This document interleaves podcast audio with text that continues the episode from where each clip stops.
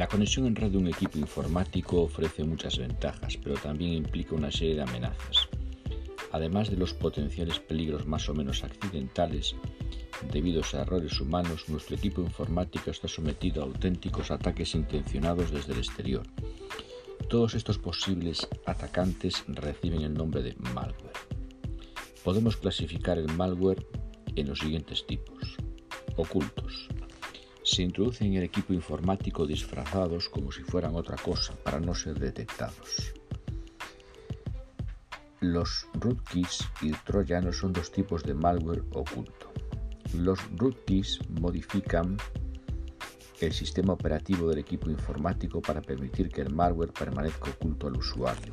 Y los troyanos son programas generalmente alojados dentro de un archivo normal. Su objetivo es pasar inadvertidos al usuario e instalarse en el sistema cuando éste ejecute el archivo huésped.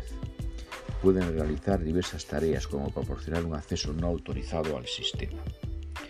Por otra parte, también existe, existe el malware infeccioso como los virus que infectan archivos del sistema con la intención de modificarlos o dañarlos para ello incrustan su código malicioso en un programa de forma que éste pasa a ser portador del virus y por tanto una nueva fuente de infección. También los gusanos, que se propagan por algún medio de comunicación como el correo electrónico. El objetivo es llegar a la mayor cantidad de usuarios posibles y recoger información como contraseñas y atacar sitios web o eliminar virus competidores.